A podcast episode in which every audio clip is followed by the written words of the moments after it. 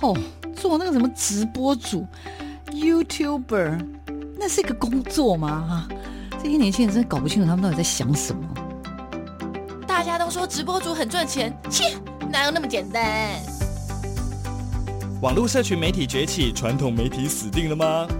直播平台真的像你想象中的色情满满？它的真实情况到底如何呢？时下你不可不知的科技应用与社群发展，科技社群敲敲门，带你推开趋势的大门。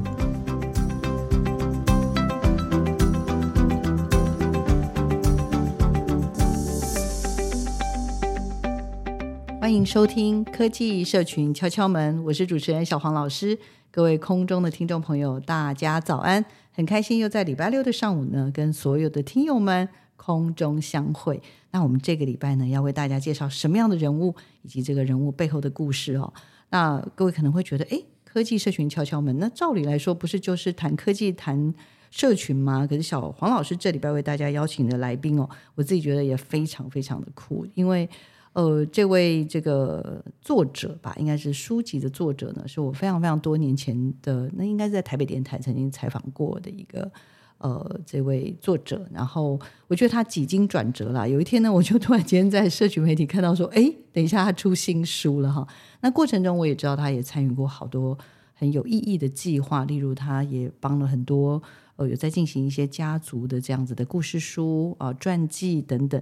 那我就觉得他是一个非常有想法、有理想的年轻人，但他最近呢，这个出的这本书呢，让我实在是忍不住眼睛为之一亮了。就是他其实很特别的是，他来谈所谓的台湾跟是世界的关系吗？还是台湾跟我们对面的邻居？好了，我们叫他叫我们对面对门的邻居，但是是一个 Big Brother，他是一个 孔武有力的 Brother 哈的关心。那但是他的这个书写又好特殊，好，那我讲了这么多了，然后赶快把我们的这个呃今天的受访者请出来哈。我们今天为大家邀请到的是谢雨辰，他最近的这本好书《我们如何守住台湾》，有没有觉得很酷？但是，但是它里面的书写呢，又让我真的觉得非常有趣了哈。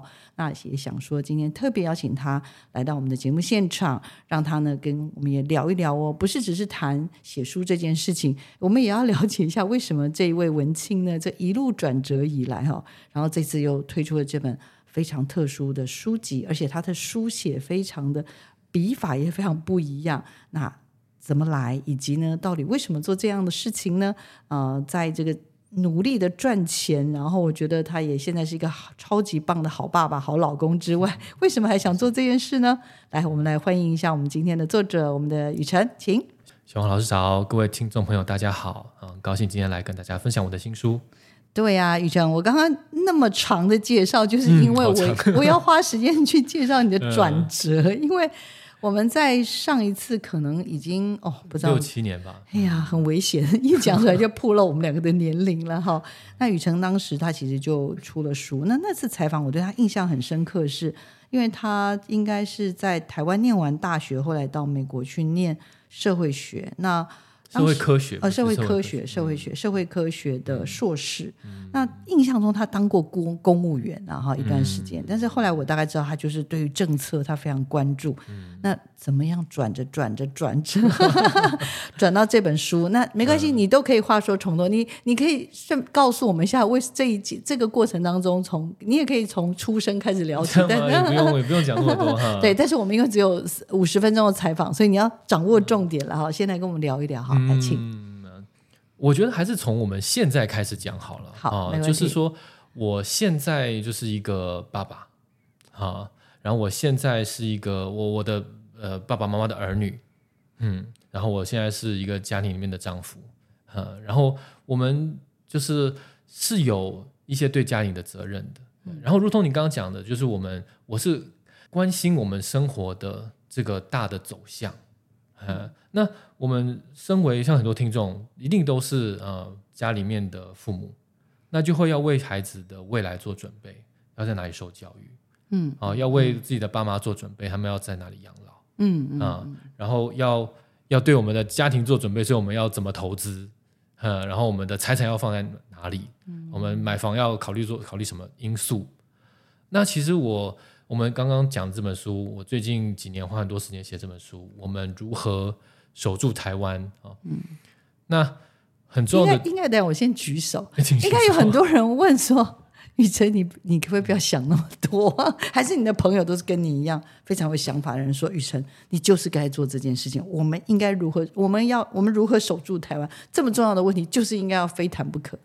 应该这个问题，我的身旁的人跟我谈起也挺两极的。哦，两极、嗯、是不是？是不是有人像我这样，就是说，哎、嗯，这个东西到时候你谈，你写了，不知道不知道大家的反应是什么？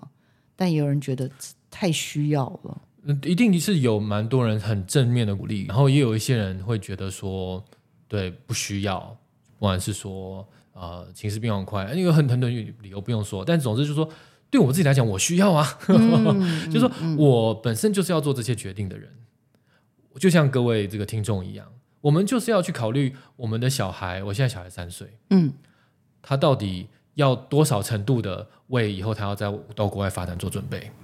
嗯，他到底要多少程度？他我们要预计他，譬如说是如果要要出国，高中出国还是大学出国？嗯，然后我们要投资，到底是要把多少的比重买成是台湾相关的资产，还是国际还是国际的相关资产，还是美国的资产？那这都跟什么关系有关系？都跟台湾能不能在未来几年之内是安全的有关系。嗯，对。然后我们每个人都是我们的事业上的一定程度的负责人啊。我是开一个小公司。啊，很很多很多的听众一定都是主管啊，各位有负责专案啊，有有带人啊，那呃不，比如比如说像我，我就会在想的是说，哎，我在跟人家签一个合约的时候，我要不要把 未来可能有战争这个事情写进去？有战争的话，嗯、一些我们的进度要不要调整啊？那这个这个也是很现实的。那也包包括说，我们有盈余了，公司有盈余了，那我们到底要往把盈余做什么样的投入？要来发展什么样的业务？啊，要发展呃，很多人会考虑要发发展东南亚的业务吗？还是台湾的业务？还是日本的业务？还是中国大陆的那业务？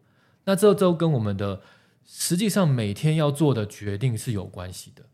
好，那我相信这个不只是我，很多人都会有这个焦虑。那这个焦虑是他会画，他为什么要焦虑？是说我们每天的时时刻刻的决定，而且是重大的决定、长远的决定。都跟这个前提有关系，台湾会不会不安全？嗯，我们会不会陷入战争？嗯嗯，嗯。那然后我我是一个啊，我刚刚讲的是在家里面，在公司里面都要负一些责任。然后我我也知道我也是个公民。嗯，嗯，如果我这些嗯、呃、这些问题，这些困扰我的事情，我决策所需要赖以呃知道的资讯跟这个整个思考的策略对我有帮助。那说不定会对很多其他人有帮助，嗯，那甚至说不定会影响一些事情，说不定让台湾更加的安全。那我乐见这件事情，所以我在过去的呃五五六年前就开始有这个，不能说要写这本书，就开始关心这件事情。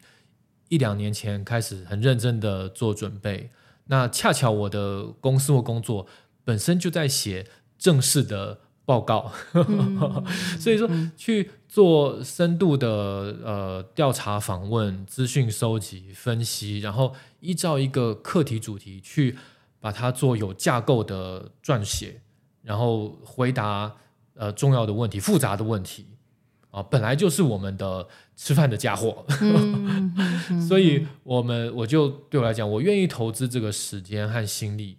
完成这本书，呈现在大家的面前。嗯，是是是，先跟听众朋友稍微报告一下然后，因为刚刚呃，雨辰我也不好就是强烈的介绍他，但是诚我必须诚实说，他真的是有很怎么讲，就是很我们所谓的公民意识了哦。因为这个书，他其实呃，就我所知道，他其实花了相当长的时间，然后在他的工作之余，因为其实他像刚刚所介绍，他其实有一个。呃，算是怎么说？就是有一个工工作的团队，有一个服务。哦、我，我开一个公司，提供。嗯、太太客气了，您太客气。嗯、那在二零一七年的时候，其实雨辰就创立了这样子的所谓的商务的转述的服务事业，叫做真视团队。嗯、那这个真视团队也很特殊，因为呃，就是怎么讲？我们我们常常所说的那个古时候说叫什么文胆、嗯、是吗？我觉得宇程应该就是现代文胆的概念。嗯，完全是经营真实的这样子的一个一个呃服务事业嘛。那他们其实专门就是对企业、NGO 啊、公部门提供这些知识的撰稿的服务，然后针对客户这种千奇古怪啊，这是我自己加的啦，各式各样合理的、不合理的一些要求呢。能够精准，客户提供的都是合理的。哦，是是 是，真的你哎，你这样子实在让我对你太太尊敬了。难怪我，难怪这个可以可以这个在经营多年之后，其实我觉得还蛮开心的。那他这样子的一个，其实他做了还蛮多的努力。那那服务的项目，其实像刚刚所说嘛，所以各位可以理解，就是他真的就是靠笔。跟靠脑子吃饭的哈，现在是靠电脑，靠靠网呃，现在是靠电脑，靠网络是。对啊，然后呃，也就是说，刚刚有聊到说，为什么会在这种所谓的嗯，应该说在原来的繁忙的撰写的各式各样高端的这种服务之余呢，还要花时间？因为我其实一开始他走进这个录音空间，我就立刻问他说：“请问你有赞助商吗？” 你没有，没有，没有。对啊，那我就忍不住问说。那为什么都还没有有赞助商？可是为什么要写这本《我们如何守住台湾》？而且保护家人、事业、财产需要评估的情势跟采取的行动，当然他有一番很真的很动人的论述。那当然也刚刚我也跟大家报告，因为他也是一个非常棒的好儿子、好爸爸、好老公，所以他就会问很多的问题，例如中共如果到底会不会对台湾动武呢？那国际上常常有各式各样的说法，甚至我也常常会接到说。你们难道不紧张吗？对，那怎么会你们还在做，还在过着好像什么事情都没有的生活等等的时候？所以像这样子的一些论述，其实我觉得雨辰是我们大家都是在用讲的，可是雨辰就是拿起他的专长，就是用拿笔呢来把这件事情经。好好的论述，可是这个论述你就以为这本书很无聊，那你就错了。因为呢，我看了书之后，我自己觉得很厉害，因为它里面呢，整个的视角啦、对话啦，甚至于就是它的一些图解，我自己觉得都还蛮厉害的。嗯、谢谢。对，然后这些图解，其实我觉得有很多地方就是。对于我们自己，当面对这个问题的时候，我觉得我们要怎么思考？其实我刚刚也跟宇程说，其实主流媒体或者我们一天到晚看到的各种的口水，其实应该看大家看的都蛮烦的了。OK，然后那在社群媒体里，我们更常接收到这种似是而非的这样子的一些讯息。我觉得今天透过我们这个节目来聊这个，真的可能是再适当不过了哈。好，那再继续往下聊下去，到底为什么要写呢？然后。别人在说我们很危险，那到底我们要怎么看待这个问题？怎么思考这个问题？我觉得让雨辰继续聊下去绝对是很重要。我觉得要从还是要从是说，大家可能都会问了哈，就是说，哎。那你不是军事专家呀？你们不是当兵啊？哈、嗯，你们你不是这个将军啊？哈，不是军人啊？哈，对你又不懂，对对对，你有你都不知道中国有多、嗯、多少导弹啊，多少危险的这些 武器啊。这个、简单来，我们就问懂的人嘛。嗯、那其实我觉得现在是呃，一有蛮多的军事专家，他们的在不管有写书的哈，或者在给政府提供他的呃规划跟建议的。那那就在一两年前，我要准备写这本书的时候，啊，一直一直到一直到现在，就我的感觉是说，其实我们有身为一般人啊，我就说家庭人跟事业人的特殊的需求，嗯，好，那就是说我们要回答的那一些问题，并不是军事专家会回答的，啊，就像我刚才说的，就是我们需要去去思考说，哎，我们这个情势到底会怎么演变，然后对我的呃。家庭的教育啊，或者是很多人都考虑移移民啊，嗯、或者是说我们这个家庭的计划，这些是一个，它是另外一个思考的架构。嗯，我们有我们的那些针对性的、很具体的问题要回答，而这些军事专家，他们其实不会没有来服务我们这边的这个需求。嗯好，那平常他们讲，我们大概也都想要逃走，因为我们不见得听得懂，就会觉得以前啦，我们平常、哦啊、或者会觉得这东西距离我很遥远，我需要知道吗？可是雨辰看来不是哦，宇程、嗯、觉得这些都应该要知道，嗯、而且吸收完之后，整理完之后再做一些什么。就对我来讲，我是把它做一个转化，而且在这个书的写作过程当中，我是包含我们采访了蛮多，呃，都是非常有代表性的。呃，军事专家哈，譬如说大家可能都听过苏子云教授哈，他就是国防安全研究院的这个国防战略的所长啊，然后也包括沈明世先生啊，他就是国防安全研究院的呃另外一个所的所长啊，嗯啊，然后像许成刚先生啊，他是斯坦福大学中国经济与制度中心高级研究员啊，接种先生这个是在国家政策研究研究院的。啊，基金会的副研究员，就他们都是在台湾很享誉的。我来 举手，举手因为呢，不只是这些国家 级的大人物哦，哈，然后跟那个什么刚刚讲的是国外的一些学者。嗯、那我这边还看到蛮特别的两三位，嗯，因为这边还采访了一个 YouTuber，就是所谓的说真话的徐某人哦，嗯、这个我觉得也蛮特别。等等等，我还要另外再举手，嗯、很有趣是还采访了两两两位。人寿业的什么什么顾问保险，我觉得这对啊，我们会需要知道保险啊，就是说 YT 我已经觉得很很奇特，还要保险。我就很好奇，就是如果我们在战争当中受到一些损失啊，不管是家里的损失、我们的公司的损失、我们的厂房的损失，嗯嗯，那那到底保险赔不赔啊？哦，我真的想很多，这跟我们到底要对这件事情做什么准备，以及要多害怕这件事情有关系。嗯，好的好的，先让我们也了解一下整个这个书大概大概的。架构好不好？我只是好奇，就是大家如果说嗯，好，我们我们如何守住台湾啊？到底到底你是用哪些的内容来跟大家大家说的好不好？先简单的先给大家一个这样子的一些，我知道大概四怎么讲，应该是四大部分。四大部分，第一大部分就是在回答说，我们到底要不要，譬如说呃，接受对岸的。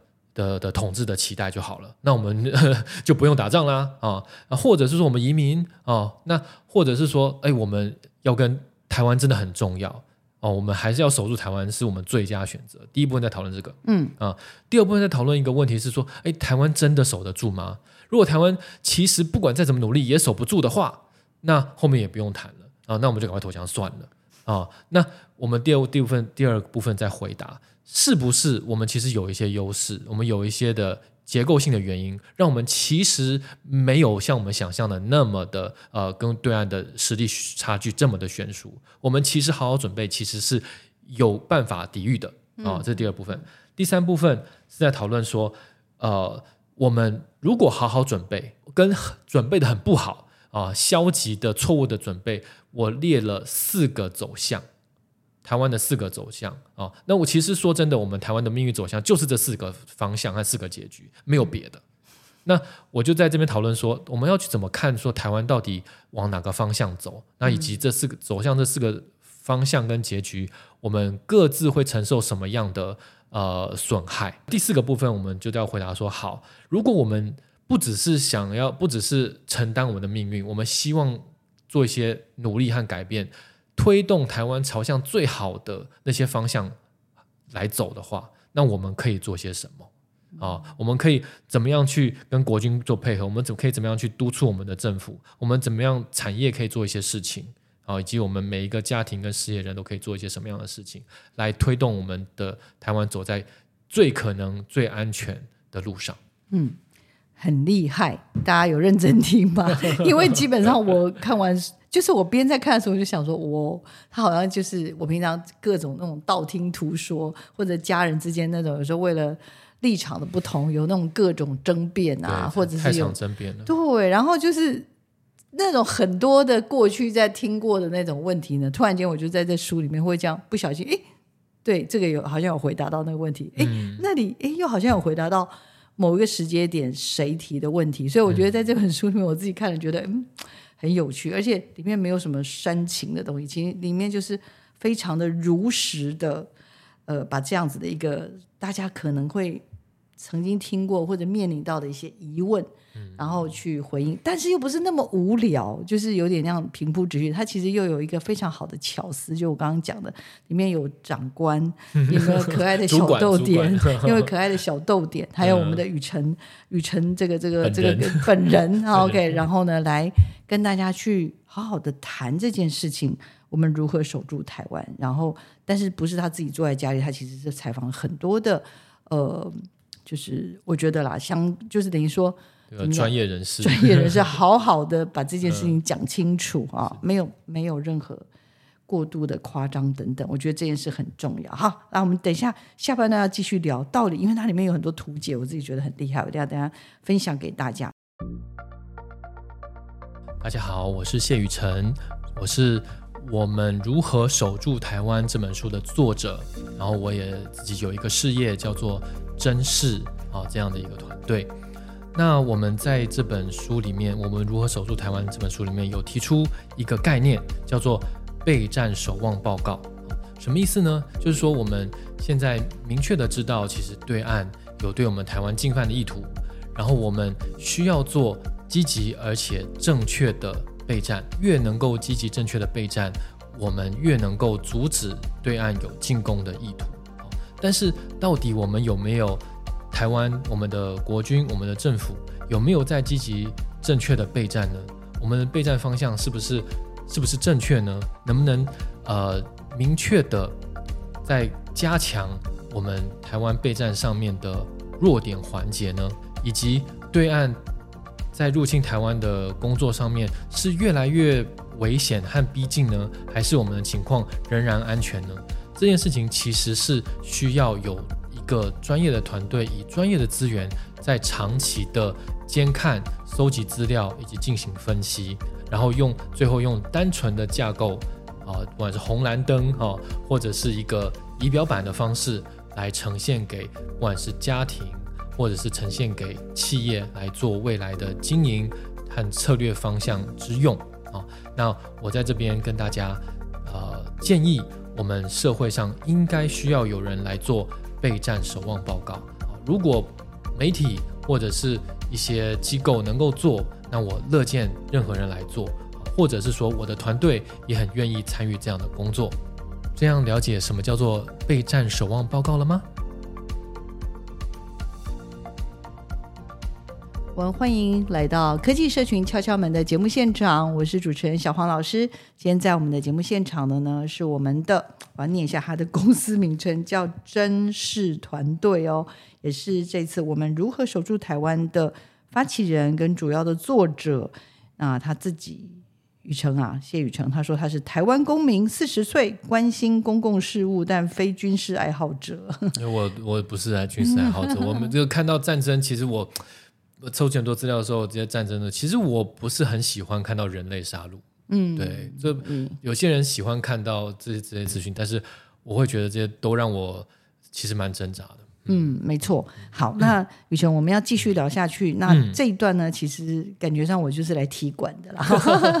就是呃，之前呃，我记得就是有还蛮多，甚至我刚刚我们前面也讲到，就是我们在很多的社群的媒体，不管是 Line 啊或脸书，各式各样社群媒体会谈到说，哎，台湾的这个状况真的是很危险呢。甚至有一位所谓的新闻记者，他在他的 YouTube 频道里面还论述了。他采访了世界各地那种非常知名的什么军事专家，巴拉巴拉巴拉，讲到说，二零二七年台湾真的要打仗了呢？台湾就会成为第三次世界大战的导火线吗？所以这边一定要请专业，说你专业，就好像又把你搞事情，把事情搞复杂。我我我借助别人的专业，我借助很多人站在巨人的肩膀上，站在他们的肩膀上，成为一个专业了哈。所以你事业稳定，有家有小，又不是军事专家。对啊，你为什么为什么这次要发起这些？已经你写的这些东西，你是怎么去一步一步的论述？我我真的是还蛮佩服的。来，有请一下。嗯嗯呃，我们的工作哈，就是收集专业者的意见，好，然后呢，转化成阅读者最关心的一些问题答案。好，那我现在直接跟大家讲哦，这个我们采访的或者我们收集的这些资料的呃的这样的结果哈，那我们也是把它转译成大家最容易。理解的一个形式跟架构啊，那其实如同大家所知道的，就是说，呃，中呃北京当局啊，对岸中共对台湾有并吞的意图，当然是真的啊。他们明着讲的这个各种的准备动作也在做啊，无时就是每一次重要的讲话都在提，攻台的危机也是真的。但是至于什么时候发生，我们必须说，我们一定是说他要把时间告诉你，这是不可能的啊、哦！他们就中中国中共，他们是一群活着的人在做这个决策，所以只要是活着的人在做决策，一定会随情境而变啊、哦！那我在这个书里面呢，把它把它统整为统整的成一个大家可能比较容易理解的架构啊、哦，就是我们把它用推力跟阻力。这样的方式来来讨论，就是推力，就是说怎么有一些有一些因素会促进他想要发生战争，有然后阻力呢，就是有一些因素阻止他发生战争。当阻力当推力明显大于阻力的时候，他就会想要，他就这个战争就很容易爆发。简单来讲就这样。好，那哪些是推力呢？嗯，就是中共的军力，他军力强，那当然他就可能发动战争。他整体的呃经济实力、国力啊、哦，这是他的推，这是他的推力。然后政治的迫切性，他如果他的高层觉得啊，我现在要发动那种战争，发动战争统一台湾之后，对他的执政才稳定，那他就有更大的推力来发动战争。那另外一边就阻力，哪些力量会阻止他不想发动战争呢？就比如说台湾的国防力量。嗯，我们是一个很硬的骨头，他要打很难赢啊、哦。我们做的准备都很正确，然后我们这个呃做很好的准备，那他他一定不想打啊、哦。如果我们有很多的国际的盟友，坚定的、很明确的支援台湾，告诉他不要乱打，什么而且不要乱想，而且用很明确的这个呃准备做，譬如说我们的呃联合演习，我们的就比如台湾跟。跟美国联合演习，如果台湾跟这个呃美国跟日本有更多的我们的资讯的军事资讯上面的借接、互操作性的提升之类的哈，这些提升都会让他知道说，哎，其实他一打台湾就是跟这些所有的其他国家通通一起开干，那他就比较不容易了。然后也包括台湾内部的团结，如果我们台湾内部熙熙攘攘吵成一片，让他觉得让中共觉得他只要一对我们有威胁，台湾内部就自动土崩瓦解，那他也就比较愿意。来来来敲打敲打敲打，所以就是说，我们要只要台湾能够呃增加阻力，就会让他就会让中共要攻台越不可能。嗯哦，那我们可以再把它更具体讲一下，就是哪些怎么样是一个最不可能的情境？哈啊，那呃，我得说呢，推力啊，就他们的军力是怎么样，整体实力怎么样，他们军力，他们高层级有的迫不迫切。我们都影响不了，对不对？嗯、我们影响不了，因为那是有点像是一个被动的状态。因为我们完全被动，就是说他他他的军力要怎么发展，我们怎么他们内部斗争到什么程度，对，我们也不清楚，对，也不容易掌握了。不要说不要说清不清楚，就是我们我们管不着，嗯嗯，我们不可能有一丝一毫的影响，家务事，对他们的事情，对，那我们只能做我们自己的事，嗯，啊，我们自己的事就是我们能不能增加他的阻力，嗯，啊，那那以这样来说。什么样？怎么样能够让他最不可能来要攻打台湾？就譬如台湾国防很坚定、很坚强啊、呃，越来越强，然后把我们的弱点都越来越精准的改善，嗯，然后以及我们很积极的去寻找国际的资源。国际的资源以及支援啊，support 朋友多，外面就是朋友多。我我个人不怎么样，但是我背我八股很厚，我朋友多多的。哎，我们自己也要怎样？对 对，有利有利的朋友很多，朋友多多的，自己也强。对啊，然后我们内部又团结，不容易说我们内部已经有共识了，我们很重视我们台湾的民主自由的环境，这样都会让他越不可能来攻打台湾。那相反的，怎么样是越来越容易？发生攻打台湾的，就台湾自己国防摆烂，嗯，我们不做准备，或者说我们把资源或者把国防预算都花都花在错的地方，然后都被贪污掉了之类的。然后第二方面就是我们跟国际，哎，我们跟国际的资源保持距离啊，我们不积不积极的去寻求跟国际的合作啊，在军事上的联合的演习啊，或者说这个呃，我们的国军在美国或者是在日本这些。盟国去接接受受训啊，或接受培训啊，这些以及我们内部更多的分裂、更多的争执，然后更多的有一些人认为啊，只要有一个想法说啊，中共要对台湾有威胁的时候，他先把台湾政府给推翻了，就我们就安全了。越少人有这样的幻想的话，有这样想法的话，其实台湾就阻力对对岸发动战争来讲，阻力越大，我们就更安全。是，嗯，所以这个也是我在看的时候，我觉得还蛮怎么说，就是。因为刚刚在讲比较具体了吧？对对对对，因为我们我刚刚讲了，就是我们常会听到各式各样的耳语啦，或者是可能刚刚讲我们在社群媒体看到的这样子的一个所谓的各式各样的一些传传怎么讲？传言传言，甚至已经有很完整的论述说，到底他我们守得住吗？但是老实说，我看完那影片，我还是不知道我们守得住守不住，只是觉得好像真的没有点，真的蛮危险。但是我们为什么大家都觉都没有意识到这样子呢？然后也可能没有太多要告诉我们说，我们接下来该怎么做。我应该这样说，我就是觉得这本书真的还蛮特别的，就是，嗯，呃，它里面也带到了我们接下来该怎么做这件事情。嗯，那不过在。谈结怎么做之前，我想说还有一点点时间。嗯，我很喜欢那个里面有一个叫做“台湾命运四结局”，我觉得那个那个那个图真的是很精彩，很棒哎。那这边先跟我们很快的破个题，说，嗯，哎，怎么会找出这个台湾四结局的这个？然后都也真的很有趣。他那个图一画出来，我看大家看了都会怎么讲？不是笑，不是莞尔笑，就会觉得说也太贴切了吧？来，我们先对我请雨辰来帮我们。破解一下，分析一下你这张厉害的图解是怎么来的？有请。谢谢。我们先把台湾可以主动做的，好，我们就分分一个二分嘛。哦，台湾要不要决定我们积极而正确的备战？啊，那当然，这其实里面有很多的细节，我们这也不能都都讲哦。那总之就是，我们其实有很多的是怎么样的被攻击？哦，对岸攻击台湾其实是很多地方是可以预期的。啊，然后我们有一些地方是我们的缺，我们的弱点，嗯，啊，容易被攻击的，然后容易造成后续有很大的溃败的点。那这些点我们能不能去重点的加强的守卫和补强？这就是所谓的正确啊。我们能不能积极而正确的备战？如果我们能够的话，那就是我们做了一个决定，我们能够和我们要这样做，那就会换对岸这个中共他来决定。我们不能替他决定，他决他可能会决定他要打或他不要打。在我们台湾做了正确的备战的时候，中共如果打台湾呢，那我们其实有相当大的呃可能性，应该是很大的可能性，我们是可以成功防守的。我这叫这边叫成功守御。成功守御的意思，并不是说我们没有代价哦，嗯，我们也可能有代价，也可能多一点，也可能少一点，跟他的怎么攻击有关。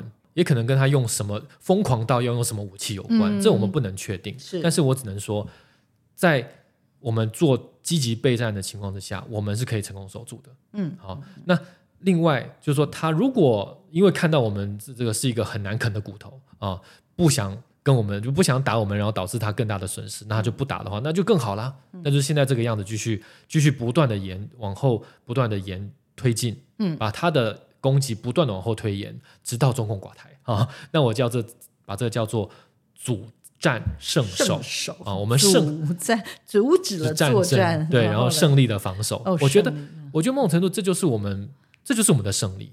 我们只要每一天他不打，他不发动战争，就是我们的胜利，嗯、因为我们喝阻了他，不愿意不不越雷池一步啊！那另外一边就是我们台湾，如果我们决定或者或我们竟然我们不去。积极的、正确的备战啊、哦，那当然前面我刚刚说有很多前提条件啊、哦，这个什么叫积极正确的备战？如果我们不去这么做的话，那那就看中共要不要打了啊。如果他觉得诶，他有一些方式就是去渗透我们，那最后因为我们自我放弃嘛啊、哦，那他用渗透的方式就把我们台湾逐渐的并吞化解了，就像变成一个中，变成一个香港。变成的另外一个新疆，好，那我会叫做这个结局叫不占线头，啊，不占线头，不战就是不打仗，线是把你的脑袋送上去给人家，奉送我们的脑袋啊，啊，那我们不经历打仗这个危难，但是我们后续会有什么样的命运呢？哦，那我大家请参考啊，新疆参考香港啊，那在书里面也有一些分析跟描写。另外就是说，如果我们不积极正确备战，然后中共呢？呃，等不及了，等不及这个来统战我们，那发动战争一举并吞呢？哈、嗯，那那会是一个我叫惨败失守的结局。那这个很明确了哈。这一件事情不但我们要经历战争，而且战争之后还要经历，可能很可能就是我刚刚讲新疆、西藏那样残酷的统治发生在台湾啊，那就是先惨过一轮，后面再惨很久啊。那这个给大家参考。是，所以。台湾命运的四个结局，就是透过这张图，这张图解，我自己觉得哇，就是你知道，你知道，因为因为你很多那种真的各式各样的口水，你各式各样的那种呃党派啦，或者是所谓的两极化的这些争端或言论，其实我每次看的时候就觉得好像没有办法打动我。但是这次我在看这本书的时候，我就觉得哇，透过这个方式，你还敢说你都听不懂吗？谢谢，希望有化解啊，一图胜千言。有有有，主战胜守，不战先头，成功守御，惨败失守，到底这是怎么回事呢？嗯，因为其实这这一次哦，这本书我觉得还有一个非常非常特别，就是他的撰写的方式，他的撰写方式非常少见，嗯、因为他是、嗯、因为其实雨辰是一个逻辑很强，然后文笔也非常好的人。嗯、那那夫人当然就是主管，我们的长官呢，她其实有自己的专业，平常也是一位职业妇女嘛。那在这次的整个的这本《我们如何守住台湾》，其实反而是从一个怎么讲，一个一个家庭，家庭的情境，对，家庭的情境啊。嗯、然后，但是本身每个人都还有其他的事业，有家庭人、事业人，就刚刚讲的这个东西的怎么讲，来交织在里面推进，对，推进这个件这个这本书这么讨论很少见呢。我的意思说，请问他什么时候知道他要被写进书里？我有问他，我也大概就。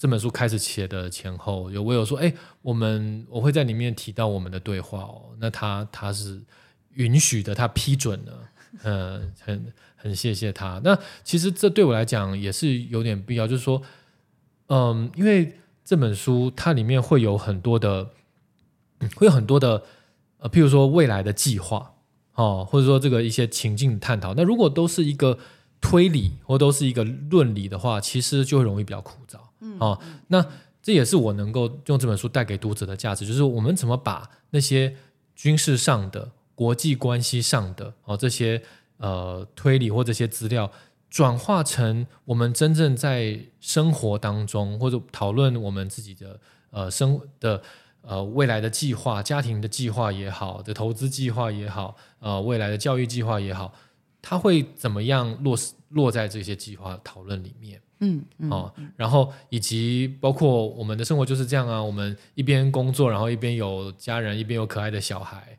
啊，哦，然后有时候很烦人，然后有时候很有有有压有工作上的压力，我们我们的人生就是这样，这些都交织在一起，然后在这个时空的大背景下，嗯，所以我某种程度就是把这个议题还原到我们的人生当中。嗯，对，但是 我还是忍不住很想举手问，是说。这种书写的形式，而且我很好奇的是，当你想到这种形式的时候，你是觉得你有一种这样想要拍自己脑袋说：“哎呀，怎么想出一个这么棒的点子？” 还是觉得嗯，没有啊，就本来就这样啊，那就水到渠成啊。我比较好奇，就是、嗯、其实其实我是本来有一两张哦，就是有这样的元素掺进去，就是说当做一个当当做一个。引言或者当做一个，哎、嗯，这个事情他在生活当中是怎么样让我们觉得他应该要有所警觉？OK，本来可能自己当做一个例子，嗯，但是写完以后有跟我们的编辑讨论一下，哦，那他有点乐见，就是说这个东西好像可以扩展到整个书，那其实这对我来讲，它既是一个好，就是好好，可能是一个好点子，能够化解我们刚刚讲的，就是说这本书怕太严肃啊，怕太理论性。但是另外一个就是说，我们怎么样让，就是这里面就变得很多维度的难题，就是说又让人在里面对话，然后又又又要都能够带到重点，又要都能够串联这些主题，嗯、然后又不能让这些我们在里面的对话显得很死板或者是很呃很做作。那其实是一个写作上面的重大挑战。那我真真的只能说，这个在这过程当中也是挺不容易的。然后。对啊，然后这个一一边要写一些，就是把理性的资料哈，然后那边的分析，然后另外一边也要写，就是要，我觉得也是让读者有一个阅读上的喘息啊，就是说写一下我们家里的对话，写一下小逗点，写一下这个呃堪憨态可掬的小孩的一些动作和和表情跟言语，那呃，我觉得也是一个分享我们在生活当中的感动吧。是是，其实里面也谈到了，像刚刚我们所聊到的，不管是在战争这件事情的预期，嗯，或者是所谓的这种所谓的全局的理解，嗯、那这些，那我，我其实我好像比较没有，还有没有什么你想？我在这边做个补充好了，好啊，好啊，就是说，我觉得大家真的都会很好奇，或者是说很很担心说，说啊，那到底什么是我们最应该担忧的情况？嗯、哦，就是怎么样是对岸真的要打过来了？哈，那。那我只能说呢，基于我访问了这么多的专家，然后以及嗯、呃，收集到这些资料，把它中整，得到一个我们常我们大部分的人可以理解的一个表述的话是这样的哈，就是说，好，第一是说我先给大家一个最最危险的情境，嗯嗯，就是说，如果什么样子时时候是台湾最危险的状态，就是说，如果我们台湾先选择在我们的军备和我们的这个国防，或者说在我们备战上面，先先采取一个消极摆烂摆烂的状态，一直摆烂下去呢，不见得很危险。但是如果有一天我们摆烂到一个时候，我们选出一个总统是要积极的开始备战的时候，这时候是最危险的，因为我们前面很摆烂很久，我们的国防很很弱了，我们跟盟盟友的联系合作。很低落了，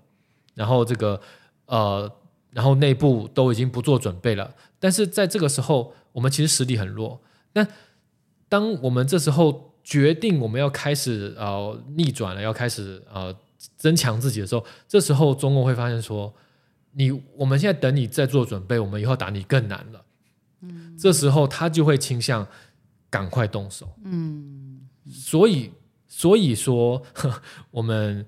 要强就要一直强下，就我们要积极就要一直一直最好能够积极一直积极下去啊，这是第一个可以给大家的一个点哈。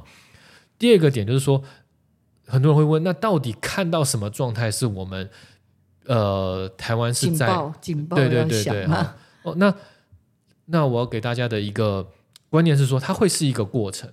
它不绝对不会说我们前面什么事情都没有听到，什么预兆都没有，它隔天就啊突然有大军出现在海边，然后开始登陆，不会，这不会发生啊！以现在的侦察的科技啊，美军的卫星、台湾的侦察的科技，这不会发生，它会是一个很渐进的过程。那可能在这个他真他真正要动武的前一年前，我们就会开始听到，就是说他要做很多硬体港口的改建，因为就是它有很多港口。都不那么支援军事的，就是设备啊，坦克啊，哈，这个这个火炮啊，上下一些舰船的装载，都会要有很多的硬体的改建，包括他们的铁路网啊，嗯、要他们要开始做这些改建。然后呢，再过一段时间，我们会或者说在后续，我们会看到它越来越具体的军演。哦，那其实这个很不幸，就在过去几个礼拜，其实有发生，就是他们。前一个礼拜的军演，其实是被军事专家认为是历来最不声张的，历历来最低调的，不是为了恐吓，而是为了真正军演的军演。嗯，就是他们在做一个很模拟公台的一些一些演习。嗯，哦，这个是一个不幸的预兆。OK，那然后可能在他们真的要动，然后要要要开始出兵的半年多。左右，他们要开始明显的兵力物资集结，然后这种不正常的兵力和物资集结，美方一定会发现，嗯啊，那个这个，然后卫星一定会看得到，嗯，那一定不不正常，他要把几十万人多多少的呃武器弹药移往前线，那是不会不知道的，嗯，然后我们会看到大量的国际警告。美国、欧这个欧盟都会警告中共，你不要动手，你不要动手。那这个在乌克兰之前，在乌克兰发生战争之前的两三个月到半年之间都出现了。嗯，如果中国打台湾，这些一定会出现啊。嗯，然后最后一个最糟糕的征兆叫做欧美日的撤侨。嗯，当他们真的撤侨的时候，那就是这个事情，就是对岸叫做箭箭在弦上。枪已上膛，嗯，对，所以这个是我们要关切的，嗯啊，那当然就是就是最好就是说，我们要在这些东西发生之前，就让对岸觉得他不打台湾是明智之举，嗯嗯，我们自己做好准备。那对于我们来讲，呃，我们要我们到底要愿意接受多大的风险？哦，越接近这些很明显的预兆，那风险越大，那越。越是比较初期的征兆，那我们你有所反应的话，那就是可能会是白紧张的几率比较高一点，嗯嗯、但是你的安全系数比较高。是太棒了。今天时间的关系，没有办法继续聊下去，实在太可惜了。详情还可以看我们的粉砖跟我们的网站，谢谢。真的，来给你十十秒，赶快宣传一下。呃，有什么粉砖就是，就是粉砖就是我们守住台湾啊、呃，然后从我们的粉砖可以看到我们的网站，或者是你直接打呃这个本书的书名，或者是我们守住台湾，应该都会找到我们的网站。在我们的书上也有网站的 QR code。好，也非常推荐大家，我们一起来得到这本好书。我们如何守住台湾？雨辰爸爸为大家辛苦努力，然后我真的觉得很值得推荐的一本好书。那也感谢听众朋友持续锁定我们的科技社群敲敲门，我们就下礼拜见喽。我们谢谢谢谢雨辰，谢谢谢谢熊老师，谢谢大家，嗯、拜拜，谢谢。